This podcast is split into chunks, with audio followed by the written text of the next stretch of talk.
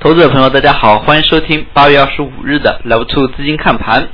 今天行情依然没有太多的起色，在经历了七月的连续下跌之后呢，那么进入八月，尤其是八月中下旬，行情依然是走得非常的残酷。今天指数低开，盘中早盘呢一度是出现了反弹，但是。整日的反弹并没有回补早盘跳空的缺口，而是行情在午后依然是继续下挫，最终指数收在了两千九百六十四点，三千点也是被击穿。那么从盘中来看，证券、银行以及前期护盘力度非常大的石油都是出现了大幅的。下挫。从资金面来看，上证成交三千五百八十七亿，深圳呢是两千八百八十亿，市场缩量已经是维持了一段时间。那么从今天的一个涨跌比来看，依然是下跌个股占大头，跌停个股呢，那么又是上演了千余个股跌停。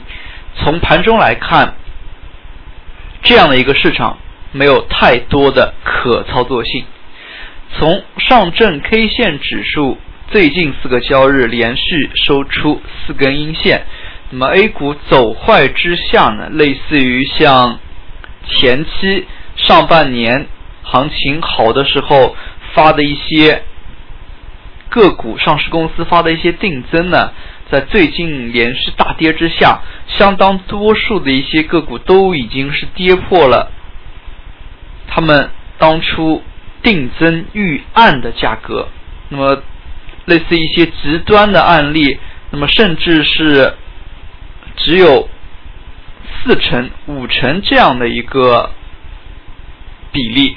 那么，比如说定增价格是二十多块，但是股价的一个现价呢只有十一二块。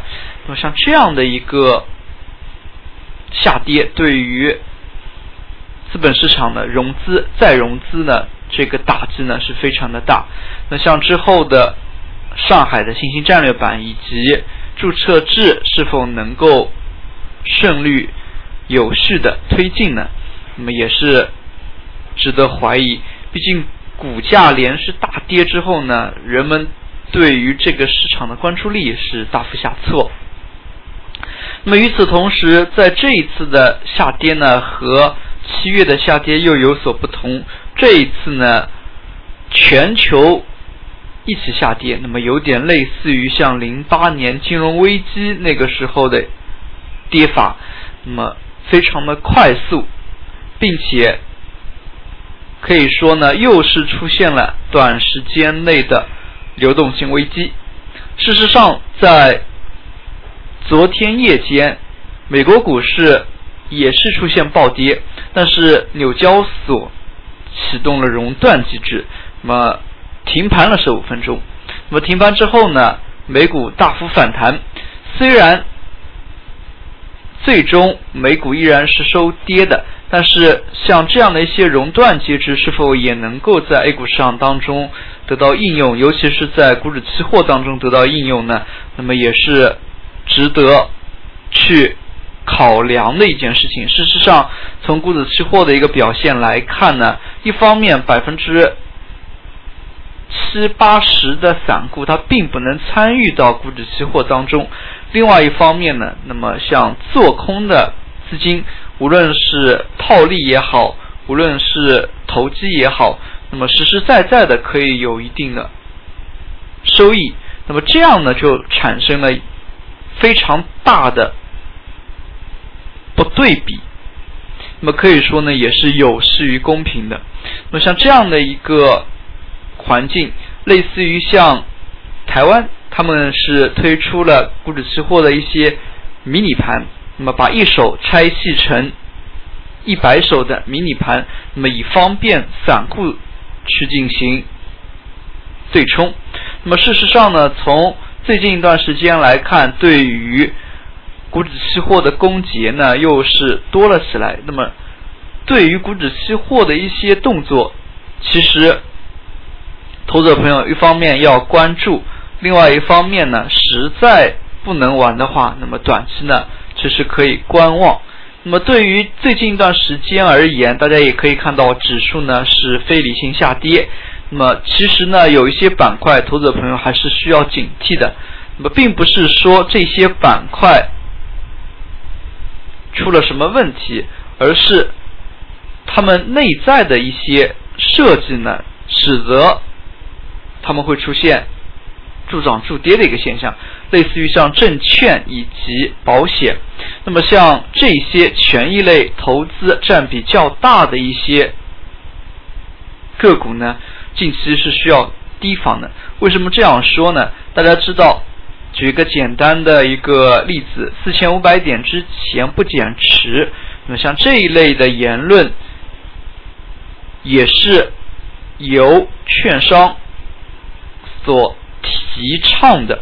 事实上呢，券商在之前买了相当多数的一些自营盘，这些自营盘在年报、中报当中呢，他们买入的一些个股、债券都是统计为权益类投资的。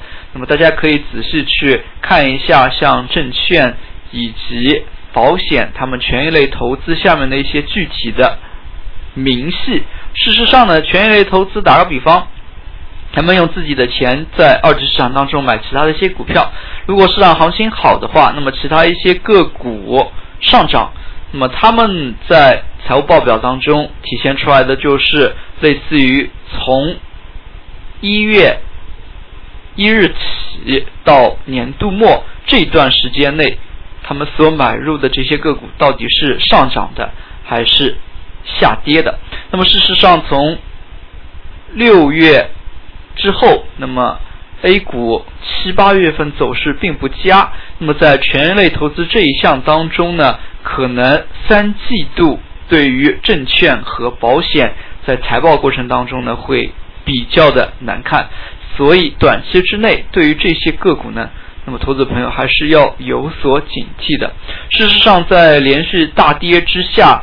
他们又有四千五百点之下不减持这样的一个表态呢，使得券商其实是非常被动的。那么这样也没办法。